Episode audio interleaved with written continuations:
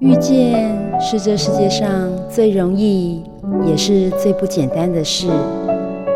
能在人海当中搭起缘分的桥梁，是多么的得来不易。就让转角遇见你，陪你邂逅幸福的瞬间。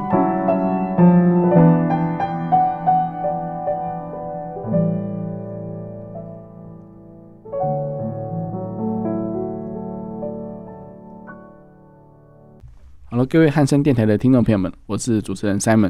今天呢，我们很高兴邀请到吴家德大哥来到节目当中哦。哇，他写了一本叫做《生活是一场热情的游戏》这本书呢，说真的，我看了好几遍，因为很多地方我真的要反复再看，因为里面真的是字字珠玑哦。没关系，我们先请家德大哥先先跟大家打声招呼。Hello，先还有各位呃听众，大家好，我是吴家德。诶，这家德大哥一听到这个声音就是非常热情哦。其实。有时候听到家德大哥的声音哦，让他觉得说这个很温暖的一个大哥哥的感觉哦，所以我都很习惯叫他家德大哥哦。那我想问一下家德大哥，就是说这本书是你的第二本书对不对？哦，没有，第五本，哦，第五本的第五本，第五本，对对对，因为我最近这两本哦一直在看，就是说，哎，人脉跟这一本都对对对对对对对。那其实家德大哥真的认识了非常多人，甚至说，哎，有些书商说啊，为什么要帮他出书？因为他朋友太多了啊，一个人买一本、买两本就就。一刷二刷就结束了，对对，所以这也是一种保障，对不对？保障名额吗？呃，应该这么说哈，呃，跟听众再回顾一下我自己的人生哦，因为我工作已经到今年满二十七年了嘛，哈、嗯。那我最多的时间呢是在金融产业工作。那在金融业呢，我那时候因为每天都要拜访顾客啊，所以我有一句名言叫做“顾客是宝，越多越好”哦。所以因为顾客帮我们创造我们的绩效嘛，对。好，那我就在想啊。顾客如何越来越多？顾客的粘着度怎么跟你越来越好？我找到了一个方法，就是你不能只是因为产品好，卖金融产品给他，他就觉得你很棒。反而应该是你要跟他当朋友，因为只有朋友这条路可以走一辈子。嗯、哦，那如果顾客关系可能只有一阵子，嗯、所以呢，我就用朋友的角度跟他建立关系。那只要建立朋友关系呢，我就想到了几件事情。第一个就是人呢都会生病，所以呢要看医生，嗯、所以我就规定我自己。一年呢要认识十个医生，那如果我的朋我的客户呢有有医疗上面的问题，我就可以介绍很多医生，好、哦，那可以让他去看病。这第一个，第二个呢，因为人呢都喜欢阅读或者是喜欢呢呃学习嘛，嗯，所以呢我也规定我自己一年要认识十个作家，哦，哦，所以呢你看哦十十几年前。我规定我自己一年认识十个作家跟十个医生，到现在我认识超过一两百个医生跟作家了，对不对？嗯，所以我的人脉是不是就广了？对。然后呢，但是我的广不是用来呃给自己。呃，得到业绩而已哦。他本来我们当然是自利嘛，就后来发现我们做的事情都在利他，嗯、所以最后呢，我的 slogan 叫做“人脉的终极目的是利他”。嗯，所以呢，我的顾客就离不开我，然后呢，很多人呢就会喜欢买我的书哈。所以大概就什么，我的朋友一刷两刷就卖完了，嗯、真的是如此。嗯哼哼哼。所以我觉得说，其实加拿大哥真是太客气了哦，因为因为其实他自己已经现在是高位，也也是一个专业的经理人哦。那我想问一下，就是说。诶，在家德大哥这么多朋友啊，还有这么多的所谓的呃，就是事业的一些版图来看的话，你怎么样去运用你的时间呢？好，呃，我在六年前呢、啊，我出了第二本书的时候，其实就写到了时间管理很重要的，好像一个三个原则哈。那三个原则，我把用用一条河流来解析哈，就是河流有上游、有中游、嗯，有下游。是。那时间的上游呢，其实就是能量管理。好，意思就是说。嗯有能量的人才会运用时间，没有能量的人呢、啊，时间就会事倍功半。有能量的人就事呃事倍功半，有没有能量是事半功倍，就是这样子。好，就比较时间管理上就会产生一个呃，就是没有做得很好，所以。为什么会有能量呢？我觉得最重要就是慈悲加热情，所以就要导到我这本书啊，就谈热情，就是能量呢，就是来自于你的热情，嗯、来自于你的慈悲心，或者是啊人的善良跟一种呃对于生命的厚度，它是不会改变的。嗯哼，那中游的时间管理呢，谈的就是所谓的比较偏向于你的行动跟你的效率。行动效率就是，呃，有些人呢，呃，打一通电话要五分钟才会成交，而、啊、搞不好我五秒钟我就成交。我是举这样的例子，就是说，呃，我们同样都在做事，有些人八小时、两、嗯、个小时就可以把今天的事情完成，有人要搞八小时。所以，如何熟能生巧，我觉得就是你的效率，然后再加上你的行动力的展现。嗯、我觉得这样子的概念，把时间呢分成上游的能量管理，中游才是时间管理，那下游呢就是事件管理。那什么是事件管理？就是我们在做事情的经验法则。什么意思呢？如果呢我们已经录音录了一百次，跟录了一千次，跟录了一万次，坦白讲，次数越多，熟练度越高，你的、反应的一个判断能力就越强，所以呢，很多人说啊，一看就知道怎么去解决问题，跟很多人呢摸索半天找不到问题的根源。我觉得这个就是时间管理的下游，就是最终是用经验法则。好，那最重要的我们要看的是上游能量管理。嗯哼，所以我觉得其实那个热情这是最难去呃酝酿的，因为你必须要对呃你要面对的那个事物有兴趣。你才有可能提起这个热情，还是说，哎、欸，其实不管什么事物，我都保持高度的一个一个一个一个好奇心。对，好，我这一这一点呢、喔，很多人都说热情是天生的还是后生的？我必须要讲，绝对是后后生的哈，绝对不是、嗯、呃先天生下来就一个人就很有热情。热情是可以练习的，而这个练习的方式呢，嗯、我教大家一种方法哈，就是你可能没有办法接受，或者是你可能想象不到，如果你从出生到死亡。这叫人间嘛？我们都活在人间。嗯、你把人间想成，如果你就是在游乐园，哦、就是你在坐云霄飞车，你在坐这个呃什么呃好玩的设施，摩天轮啊，或者是呃大怒神啊，嗯、或者是刺激的啊，嗯、或者是很很好玩的，大家会叽叽叫、哇哇叫，嗯、然后呢就觉得呃开口大笑那一种。好，你如何？你怎么去套你的人生，你的人间的生活？变成是你是在游乐园，就像现在我们在录音间，其实我也觉得我们在游乐一样，所以每天都用游乐的心情去过你的日子。我跟各位讲，热情自然就会出现。那如果你觉得你做的事情很痛苦啦，数馒头啦，算时间，那你应该是在地狱吧？你绝对不是在天堂，也不在人间吧？嗯，这就是关键。嗯哼哼，对。所以其实加拿大加拿大的希望我们要去转念的，就是说。诶，如果说你看的这个事情可能是很 routine 的，就是很乏味的，但是你还是可以从从当中找到一些乐趣。对，如果若若你有做了改一些一些改变，是不是结果就不一样？对，好，讲到这边哦，刚刚提到的很重要的问题就是说，如果你每天都做 routine 的，你如何自得其乐？这是一个好功课。嗯、第二个呢，好，如果你的个性呢做 routine 的，你真的不适应。那这个时候我就会提提议建议你，就是那你就赶快让你这个 routine 的工作做到熟能生巧，让大家觉得你可以再去做点别的。那个大家可能是你的主管，或者是外在的呃很多的一个呃机会就会跑出来。所以我常讲说哈，其实工作是自找的嘛。很多人说啊，我每天就不行啊，朝九晚五只能这样子做啊。我说奇怪呢，有人逼你去上班吗？有人逼你非得要做这个吗？还不是都是自找的。所以呢，当你自找的时候，如果你怎么跳脱你现在的 routine，我觉得要有觉察嘛。觉察就是你做 routine 的，你很开心哦，那 fine，那符合个性，继续做。第二种就是你觉得 routine 做到很腻很烦的，嗯，那你就赶快去往上晋升，哦，当主管，或者是你就看。看旁边的机会有没有什么你会觉得做起来比较有趣，所以这跟呃工作跟你的人格特质绝对有关系。有些人天生吃这一行，有些人呢就后天也可以吃这一行。但是不管先天后天，我们都要找到自己的最佳定位。嗯哼，我觉得这个真的是很重要，大家可以诶、欸、反复再去听一下，就是加大哥字字珠玑哦，就是就是诶、欸、二三十年来的一个呃生活经验，也是一个职涯的一个很很主要的一个目标。那我想说，其实每个人都不知道自己可以做到什么样的程度。就是说，诶、欸，我就是可能有些会画地自限啊，或在舒适圈啊。诶、欸，我觉得这样很好啊。那我也不求什么，诶、欸，赚大钱啊。那这样的话，他的生活还会有乐趣吗？好，我这个好好问题啊。我有一句话，呃，送给听众哈：人无近虑，嗯，必有远忧。哦，意思就是说，你眼前没事，不代表你未来不会出事啊。哦，嗯嗯、所以呢，意思就是说，以终为始嘛。以终为始就是我们看远一点嘛。我举一个例子哦，因为我的公司呢是 New Pasta 嘛，哈，是我们本来有一个做五年的正职哦，他就是不升官。我们是跟他说，哎、欸，你可以考副店长啊。他说，哦，老板不用了，我这样很好啊，我觉得日子过得很开心呐、啊，每天开开心心的准时下班，很好啊。好，后来他发生什么事呢？他突然在一年前呢，他出车祸，哦、然后呢，他就休养了半年，嗯、然后呢，把他的积蓄啊，哦，他自己跟我讲，他的积蓄有五十万。后来五十万都拿去复健做医疗保健，结果呢，他回来上班的第一天，他跑来找我，他说：“老板，请让我可以赶快考试晋升副店长。”我说：“嗯，你假西归还景哦，你不是 你不是不想升迁吗？”他跟我说：“我突然发现我的存折五十万都不见了，我我必须要赶快升到副店长，我的薪水才可以多存一点，不然的话，我突然觉得有一种不安全感。”好，那这个案例要说什么呢？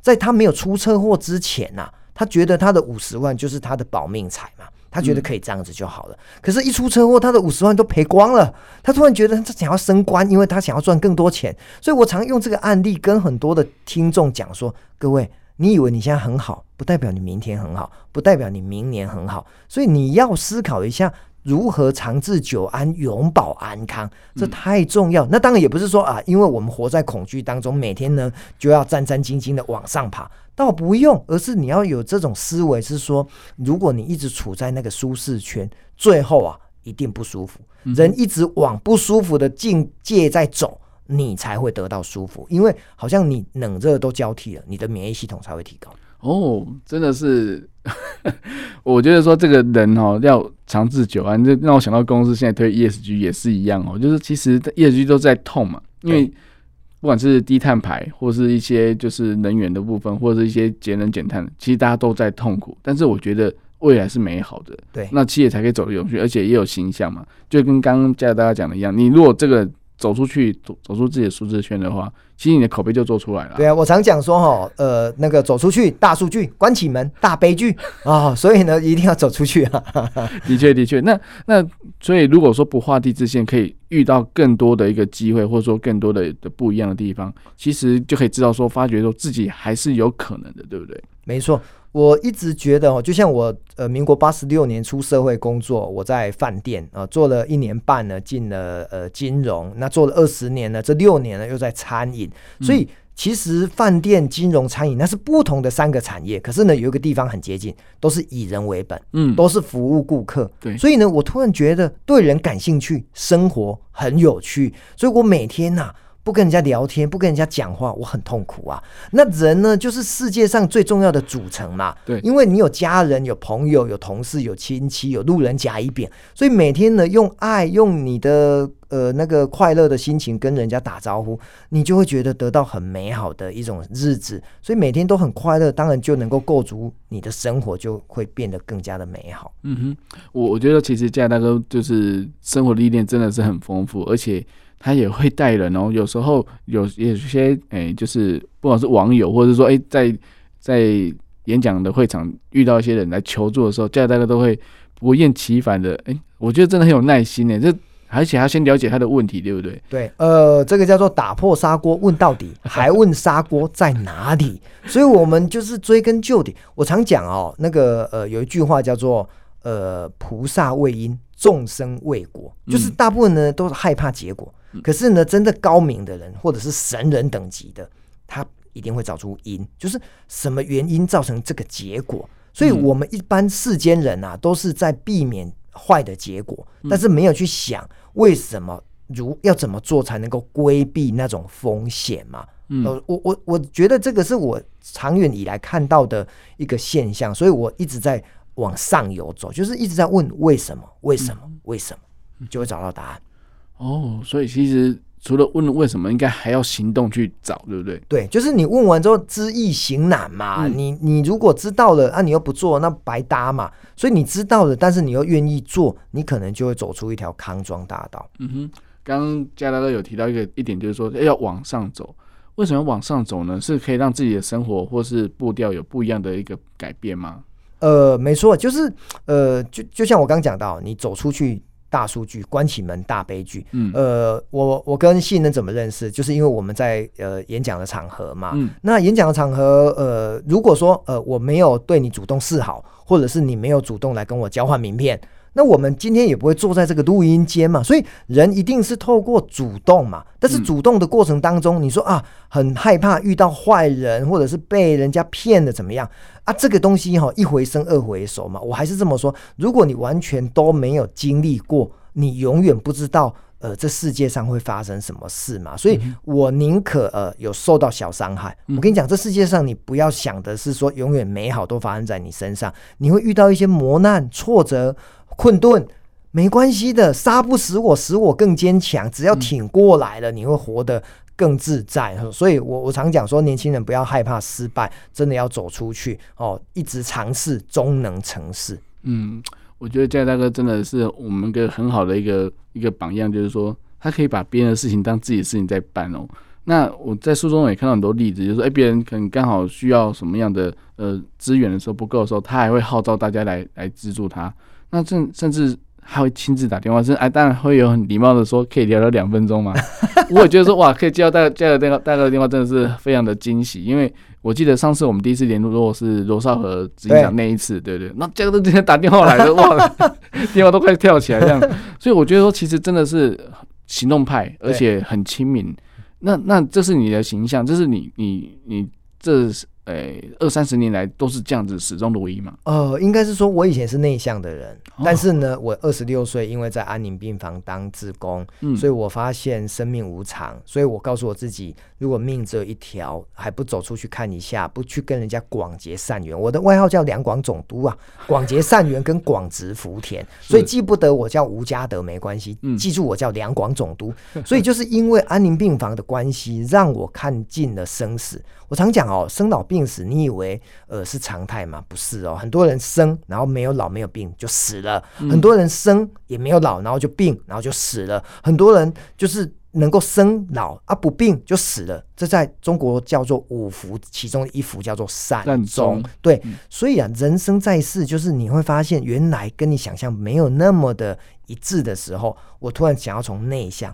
到外向，所以我常讲说，可以外向就不要内向，可以热情就不要无情，可以乐观就不要悲观，可以开心就不要伤心。嗯，哦，所以呢，你看我一直在押韵跟对齐哈。所以对我来讲，就是因为知道生命的长度不可控，我们可以控的就是宽度。那宽度呢，就是让自己的生命更加的开阔。开阔呢，你透过的外向的特质啊，与人为善。可能可以让自己的生活更加的丰富。诶、欸，那我想请问一下嘉德大哥，就是人生命的宽度跟广度哦。那我觉得要加深加广，一定要自己要有一些呃成长的一些嗯元素，是嘿，或者是熬练元素之类的。你要多阅读，要多练，因为像有些可能你看到这个人，你想要跟他攀谈，你根本不知道他的背景，或者说你知道他的背景，然后跟你的领域可能又离太远的时候，你总会会不会有点隔阂呢？呃，我觉得不会哈，我。呃，举个例子，我住的社区啊，每次坐电梯哈，呃，撇开过去这三年因为戴口罩比较难跟人家聊天以外哈，嗯，我基本上我就是搭电梯，我一定要搭讪，哦、搭电梯就搭讪。哦，比如说、呃、今天呢，呃，我看到新人穿的衣服是红色的，嗯，我说哇，好亮啊，我也很喜欢红色。你看哦，我说好亮，看起来就光鲜亮丽嘛，嗯，我也然后第二个我就跟他说，我也很喜欢穿红色，是不是就代表认同？所以你看，我马上就可以用。短时间五秒，我就取得对方的信任，他就愿意跟我聊天。嗯，所以这个东西就是跟人家的一个找到一个机会点，那个机会点就是你从头到脚一瞄过去，赞美啦、祝福啦，然后呢，呃，给他相同的概念，我觉得你可以得到很多跟对方的共鸣，其实就聊聊就可以聊开了。所以你刚刚讲到说，呃，我不会跟你，比如说你学理工的啊，我学商学的啊，好像看起来搭不搭嘎。可是呢，我们聊生活，我们总要吃饭吧，嗯，我们总要有一些休闲，我们总会去运动吧，打球吧，我就聊这些，然后就开始慢慢的就会殊途同归，就会变成好朋友。哎、哦欸，我突然刚刚大家讲到电梯，让我想到有一本书是电梯七秒钟，就是你要在利用这短短的七秒钟十句话里面，要马上建立关系。对，我觉得真的是，我现在看到很多房间的书啊，都在印证嘉德大哥这十五年来在做的事情哦。所以我觉得说，其实好像就是冥冥之中，嘉德大哥在酝酿这件事情，就是已经好像浑然天成，或者说已经慢慢领悟出来。那真的是在透过在诶内向转外向的那段时间是是有做了什么样的事情，还是说真的有去思考呢？哦，这里面呢，呃，刚讲到第一个内向到外向，第一个当然是安宁病房嘛。嗯、第二个我觉得很重要的是，因为我做了业务，业务呢就是看众生相。嗯、什么叫众生相？就是我今天呢发 DM，我今天打电话，我今天呢去跟人接触，我可以看到人，哎，那个。每一个人都可以去做一件事情，就是你能够去觉察跟你聊天的这个陌生人。我们先朋友啦、家人就不讲了啊，因为太熟了嘛。嗯、对。但是你去想哦，比如说好，你今天去搭火车或搭公车，然后呢，因为你要买票，或者是因为呢你要问人家呃路怎么走之类的啦哈，嗯、那你就会发现有些人是不是很热情？对。有些人呢不太爱理你。好、嗯，但是呢这里面呢你就可以觉察每一个人他的。脸部表情，我讲的就是说五感嘛，嗯、眼、耳、鼻、舌、身，脸部表情说明了他想不想理你嘛。哦，这最简单的嘛，先不讲说他要不要跟你讲话，嗯，可那个脸部表情，你说哦，他看起来就是很不悦、很不耐、很烦，嗯、或者是呢很害怕，这个脸部表情应该都看得出来。我们不用去上什么演员训练班，应该也都知道嘛。就像现在那个呃邀请我来上节目，他看到我，他开心的不得了，我就知道我来对了嘛。嗯、那如果呢节目主持人邀我来上节目，我看到他板着那个好像我欠他八百万，那我跟你讲，我下次绝对不会来嘛，对不对？我被骗一次就够了啊，对不对？所以呢，我们就清楚知道脸部会看出一个大数据啦，嗯嗯对。所以其实这也是要诶、欸、多一点点的那个经验，对不对？对对，对嗯、更何况有些人会会装啊，戴假面具嘛，我们会被骗啊。嗯、可是我跟你讲，现在在我面前哦，那个一览无遗，很难很难装出来，因为聊下去就知道了。所以加油大哥可以说是阅人无数啊。哦，没有啦，我我只能讲说，就是人跟人之间相处时间久了，一定看得懂一些东西。嗯，嗯，对。所以，所以我觉得在加油大哥的身上看到，就是我觉得有点类似。台版的那个马马克思哦，就是时间管理之外，效率也超高，而且还让公司的绩效再翻倍哦。对，因为我觉得真的是，而且也是广结善缘，这个可能马克思做不到了，因为马斯克做不到的原因是因为他会到处结仇这样子，最近要跟那个组那个脸书在 PK。但是我觉得那当然是属于商业竞争，那那当然是必要手段之一，然后那可能看他怎么使用。但是我觉得说，哎，在所谓的运筹帷幄上来讲，一定会有遇到一些工具啊。我我记得书里面有一有一篇很好玩，就是一百分的店长。这这篇我非常有有有共鸣，就是其实我们人要接受新的科技之前，一定会有一些抗拒。对，那是新手机放了三个月，应该也快变旧手机了。对，你那时候你会觉得说，哎，我我你不想去转的原因是因为怕麻烦。对，这件事情是不是会让你你来反思这件事情？结果是不是？跟你想的不一样呢？对，呃，这篇文章呢，当然就是我我的呃家人呢送我一个生日礼物嘛，哈、嗯，所以给我一只新的手机，真的很好，那舍不得用嘛，因为旧的没坏掉，什么，但是。呃，后来我发现，如果再不用，真的变旧手机，所以我还是把它换过去。那换过去呢，因为有很多东西的，很多的城市要搬移，所以会花很多时间。所以呢，我就去找这个呃，就是门店的这个通讯行来帮我处理嘛。嗯。所以在这个过程当中，可能要待一两个小时，我就观察到一个人的一种细心、耐心，跟这一家门店的业绩之所以会好的关键到底是什么。嗯。所以。呃，真的都骗不了。就像刚刚提到的，说为什么我到了现在的这个公司，我的业绩呢已经翻两番了？嗯，因为我不断的教育我的同仁呢，呃，要以客为尊嘛。嗯，所以呃，跟门店刚刚提到的这个案例很像，就是每一个上门来啊，张三来了啊，李四来了啊，王贝贝、李小姐、王太太，各位。大家可以听得懂，就是人呢喜欢被尊重，而且呢把他呃的问题解决，所以我们解决别人的问题，嗯、坦白讲也是解决自己的问题，而且还能够赚到钱，这何乐而不为呢？这就是我一直在传递很重要的思维哈。我觉得服务是业务的基石啊，就是你把服务做好，你业务就做得好。那业务当然最重要就是数字，就是绩效，就是我们的财富嘛。哈，所以每个人其实工作都有 KPI，哪怕说。啊，我不是出去呃打电话发 DM 的呃这种销售业务，我只是幕僚啦，我做人资做财务，可是呢一样啊，你的绩效还要展露出来，你还是要跟人的接触。我常讲说哈，天涯必定有知音，职场必定有贵人，会把你升官的人哦，就是你的贵人嘛。所以我为什么会短时间一度这样子升迁升上来？我一直相信，就是你在老板的心目中，你被他。相信跟信任，嗯、所以呢，这个概念就是对我自己来讲，我也是希望每一个人都是被了解的过程当中得到更多的机会哦。那这这件事情在职场的工作里面，我有一句话叫做“走在老板后面，想在老板前面”。所以，当你想在老板前面帮他分劳解约，当然我们成长的几率跟得到提拔的机会一定比较多的。嗯哼，所以我觉得，其实在大哥除了工作的一个表现之外，我相信就是当然。一个专业经理人一定是炙手可热哦，不管他去哪里，大家都抢着要。但是除此之外啊，这些就是分享这些无偿的工作，哎，嘉达是怎么样的想法去去营造的，或者说，哎，带给大家就是一个幸福的感觉。OK，好，我们中国老祖宗有讲一句话：“助人为快乐之本啊，嗯、施比受更有福。”那我们从小就读这些童子军啊，或者是这些名言佳句。那只是长大之后，随着柴米油盐啊，随着人在江湖身不由己，我们忘记了人生最重要的价值，竟然是帮助别人。嗯，我们觉我们会想要帮助别人，是因为某种程度一定是说啊，我吃饱了，所以我分你嘛。嗯，但是更重要的是。什么叫吃饱了？哦，你有一百亿跟有十亿，我想日子过得差不多。那一定人呢，多在呃马斯洛的生，就是那个五大需求里面的那个生理嘛，嗯、安全在打滚嘛。对。那慢慢的，我可能从生理安全到社交到尊重，再到自我实现，嗯，我已经拉到了比较高的位置。所以呢，我突然发现，如果我已经这么好了，好像我拥有的金山银山，我不叫人家来这边开垦一下，让人家。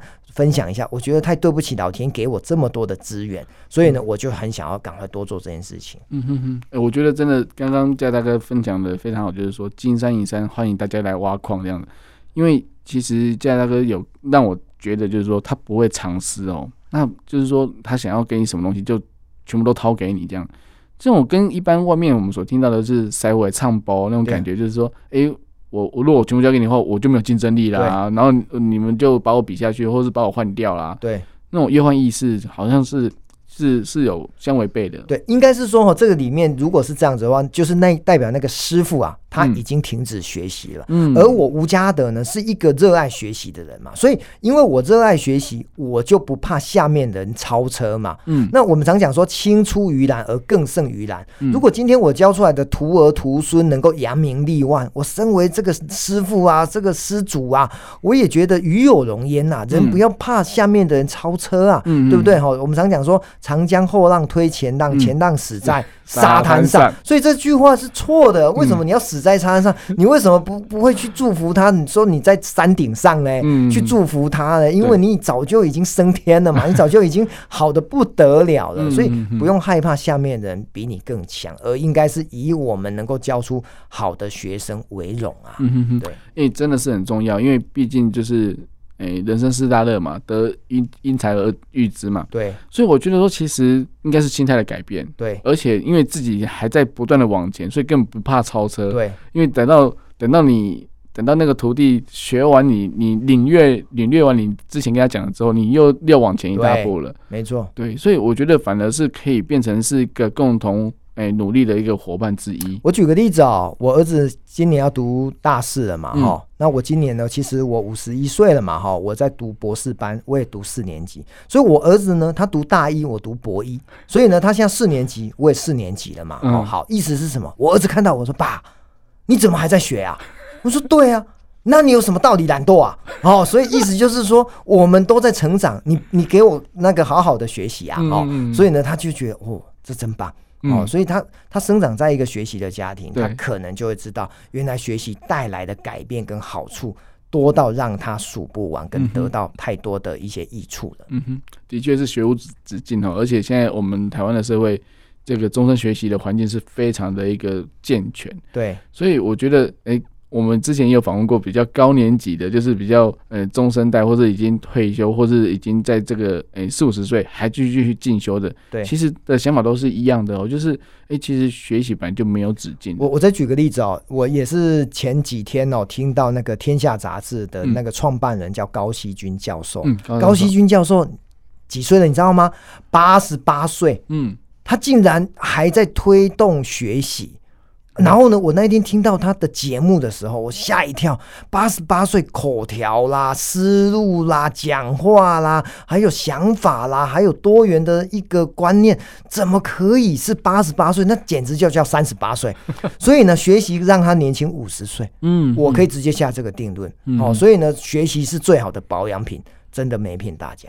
的确是哦，因为因为脑筋要灵光，就是要常用它这样子。对，所以我觉得其实呃，家大哥在书里面一直跟我们讲的一个观念就是说，其实你一直要动脑筋，一定要用心去经营你的的人与人之间的关系，就是人脉。用心不是说嘴巴说说，也要花时间的，对对不对？对那那你要跟人家建立关系，也要花时间。你每次都跟人家约聊聊两分钟，其实都聊一两小时。对 对，那个两分钟只是一个 一个让人家感觉到不会觉得。拒绝你的，嗯，好，因为两分钟很短嘛，嗯，哦，两分钟，好好，我给你两分钟，就一聊，哎，这不得了哎，愿者上钩，你太有趣了，所以我想要跟你聊二十分钟，就是这样子。但是，但是我觉得这样的话，是不是自己的时间成本就会耗在上面？还是说，哎，这个是属于？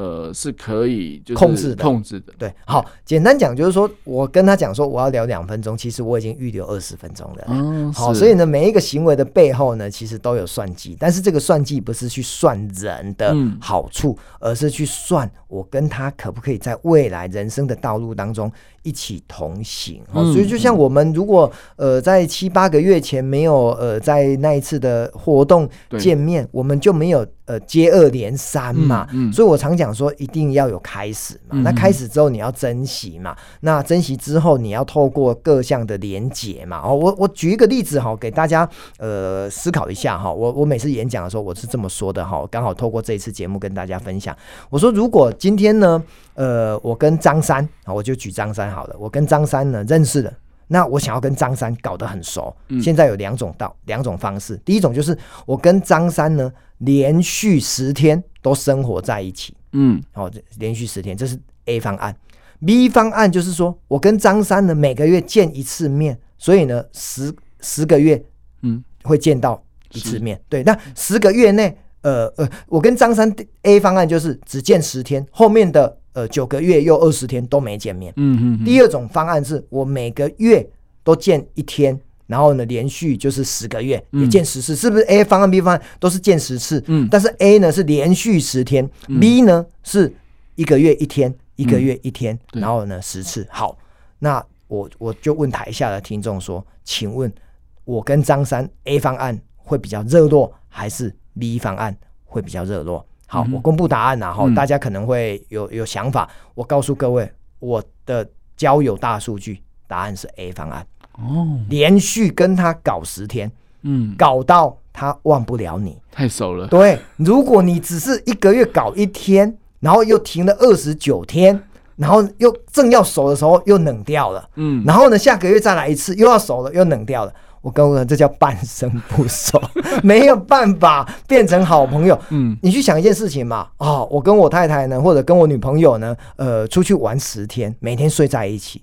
柴米油盐，然后呢，二十四小时，我知道她的生活习惯。我跟你讲，就像举个例子好了，我们都有小学同学，对吧？嗯，好，小学同学呢，哪怕呢，我们过了三十年，我们都还是跟他保持好关系。三十年呢，可能会电话联络，可能偶尔见面。可是呢，因为小学同学就是我们天天腻在一起，所以我们的小学同学到现在跟我们的关系还蛮好的。嗯，可是如果你一直都是打带跑的。哦，一个月一天，或者是半年一天，嗯、看起来好像次数很多，但是呢都不熟。嗯，我觉得我要我，所以我要跟各位听众讲的重点来了。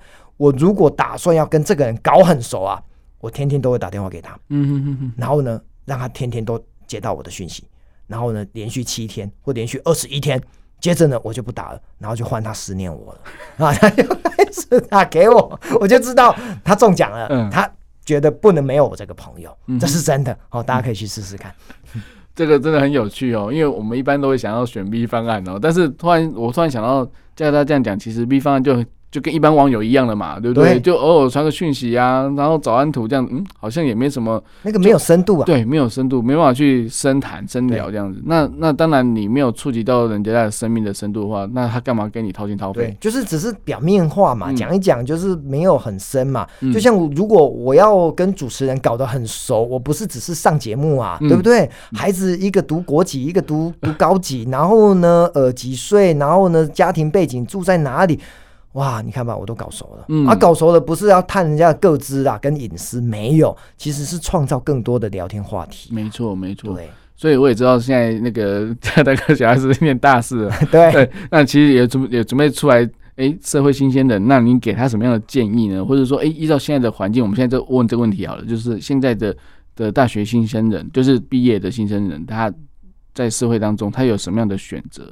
好，我我还是这么说哈。我们回到我们自己二三十年前出社会工作的时候，其实也是懵懵懂懂。你跟他说啊，要有梦想啊，啊，要要怎么样啊？我跟你讲，那都是屁呀、啊。因为他只要先有薪水啊，能够领三万，绝对不领两万五啊；能够领四万，绝对不领三万嘛。一切向前看哦，那个钱呢是金钱的钱哦，谁给我钱多我就做嘛。嗯。可是呢，做下去之后，你就会发现，哎，不擅长，不喜欢。度日如年，嗯，所以这个时候呢，他就开始在倾听自己内心的声音，说：“我要做我喜欢的，哪怕呃三万，我都不要去做三万五的。”类似这个概念，就开始他就十字路口就会分流了。所以人呢，一定是先尝试。我常讲说哈，呃，我不怕你一开始做十个工作、二十个工作，只怕你一开始哈都不做，甚至呢，呃，做了之后很痛苦，还不赶快换，因为年轻赶快换。其实才有本钱嘛，嗯，所以我对很多的社会新鲜人我说没有关系，呃，钱多钱少，呃，或许不重要，但是如果你在乎钱，你就先去做钱多的嘛。可是你做钱多之后，你就会发现啊，真的找到真命天子了，或者是找到真的你喜欢的，钱多，然后呢，呃，又又开心，那这样子就是最完美的工作。如果你做下去钱很多，但做的很痛苦，常常要加班，常常没有生活品质。那这个时候你拿这个钱多，你都花不到啊，嗯，你就不要做了嘛，对不对？嗯、哦，人真的，我我告诉很多的职场工作者说，人不要被钱绑架了，人应该是活出快乐的自己，嗯、所以。一开始的社会新鲜人，刚开始一定是为钱，嗯，然后呢，做了之后，他就会想，哦，这个擅不擅长或者喜不喜欢，然后当然呢，环境里面有很大的元素是你的同才团体、你的公司品牌、你的主管是谁，或者是你的种种的各项的关键的一个变数。但是回过来，最后我还是要问问自己说，你想要成为什么样的人？如果你想要成为一个呃自我实现的人，你应该做什么？我觉得。人都要当哲学家，去探寻自己生命的意义。嗯哼，我觉得真的真的是很重要，就是你一定要先去尝试，然后再去觉察自己适不适合。有些人适合坐办公室，有些人适合走出去，对，有些人适合面对民众聊天讲话，有些人真的只能 routine 的事情，对，就是对着电脑打字。对，欸、所以有些就是可能每个属性真的不一样。那说真的，父母亲也没办法给你什么样的一个建议，你你要自己去走才知道。没错。所以现在社会工作其实也不担心你，你不来找，反正你来尝试就知道。但是我想问一下嘉大哥，说，若以一个你现在是一个总经理或者一个主管来看的话，你在看到一个新人或来投履历，他的工作都只有三个月、哦、半年、一年内，你会怎么看呢？OK，我直接丢到垃圾桶啊。不会用啊，是。对啊，除非就是说真的都没人，就另当别论了。嗯，不然的话，我跟你讲，这一般的人人资主管或者是高阶主管看到这种变动太大的，嗯，原则上就不会用的。嗯哼哼哼，哦，这种没有什么好说。所以我常跟很多大学生讲说，你你出社会，当然。呃，如果前面三个月、半年一直换，可是接下来你可能过了三年你就稳定下来，嗯、我觉得那 fine 正常。对。可是如果说你你到了四十岁，结果都是三个月、半年，哦，哦那，那就不行了。太危险了。前面的如果你还在做三个月、半年，然后换三五个，但是呢，它终究稳定，我觉得那是 OK 的。嗯嗯嗯。那因为我毕竟我面试的都是主管级嘛，哦、所以如果主管级的就是三个月、半年，那真的有问题。嗯。可是如果说啊，你今天是一个工读生啊，打工两个月，然后所以换工作，那叫正常。对，哦，所以那个没有关系。嗯，但是回过头来，当你你已经在做正常要往职场更高的路去迈进的时候，嗯、一直换工作，我觉得那可能不是我的首选呐、啊。嗯，除非呢，他拥有很强大的什么亮点，呃，可以 cover 他的这个时间的变动。嗯，对。有有时候我们会发现说，哎、欸，这样子的一个呃固定时间换工作，感觉上好像是在哎、欸、好像在学人家的东西，然后好像在一直在把自己增加一些一些能力，但是感觉上好像说在。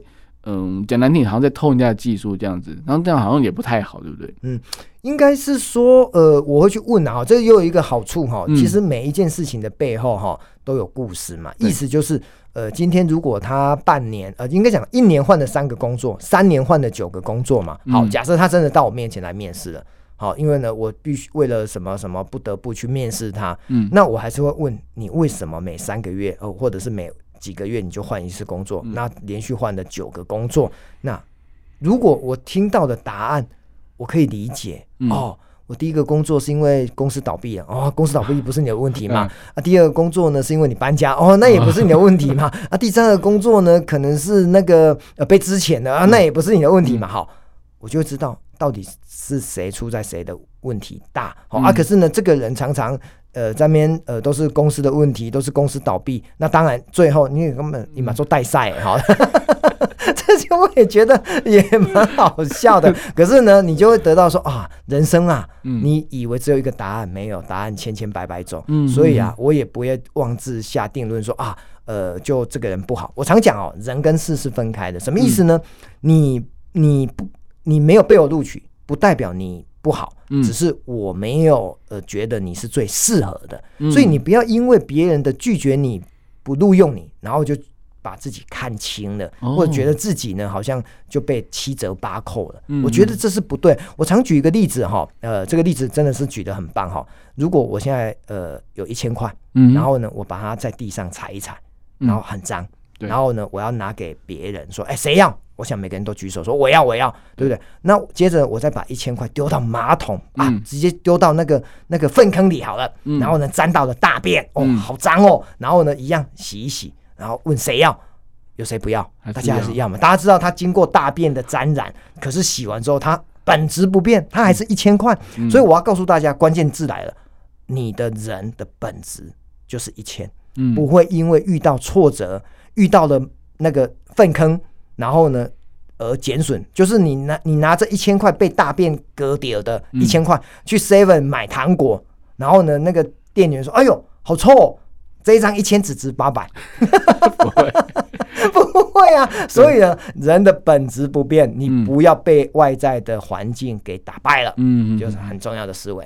好，最后呢，我想问一下佳大哥，就是说，哎，你现在诶有偿工作有了，无偿工作呢也正在进行，就是在自我实现的部分。那你怎么样去去保持你这个自我实现的一个高度跟一个能量热情？然后你要所要散发出来的，让给人家的感觉是什么呢？OK，啊，我有一句名言叫做“只要有呼吸，就会有奇迹”。哦、嗯，横批叫做“活着真好”。好，所以呢，我每天就是快乐。呃，你说我现在要追求什么？当然了，钱。越多越好嘛，可是回过头来讲，是说钱越多越好的目的是什么？我要布施啊！嗯、我如果赚一亿，我可以赚，我可以捐九千万呐、啊，对不对？嗯、那我赚越多钱，我不是只是放口袋，我可以拿去帮助很多人。所以我现在呢，都活在当下，就是我是谁，我现在呢要做什么，然后快不快乐，嗯、然后呢，我有没有？目标有没有梦想？那过去这这一段人生，我有没有检讨？有没有好好的去找出自己的回顾？那再往前走。我我觉得我现在都在做这个功课，就是每天呢，就是活在当下。然后我知道我明天，我知道我明年要干嘛。那我也去看我去年，看我昨天有没有做对什么，然后呢，再检讨自己，再校准，然后再往前迈进。OK，好，谢谢大哥，那谢谢大哥今天的分享哦。我觉得，嗯、呃。虽然说 这是猪鸡哦，那大家可以慢慢的去细细去思量哦。好，那我们节目因为时间关系哦，那我就到这边差不多结束喽。那希望下次有机会再邀请大家，没问题，来继续分享，赶快找我。好，那我们节目到这边，我们下次再见喽，拜拜，拜拜。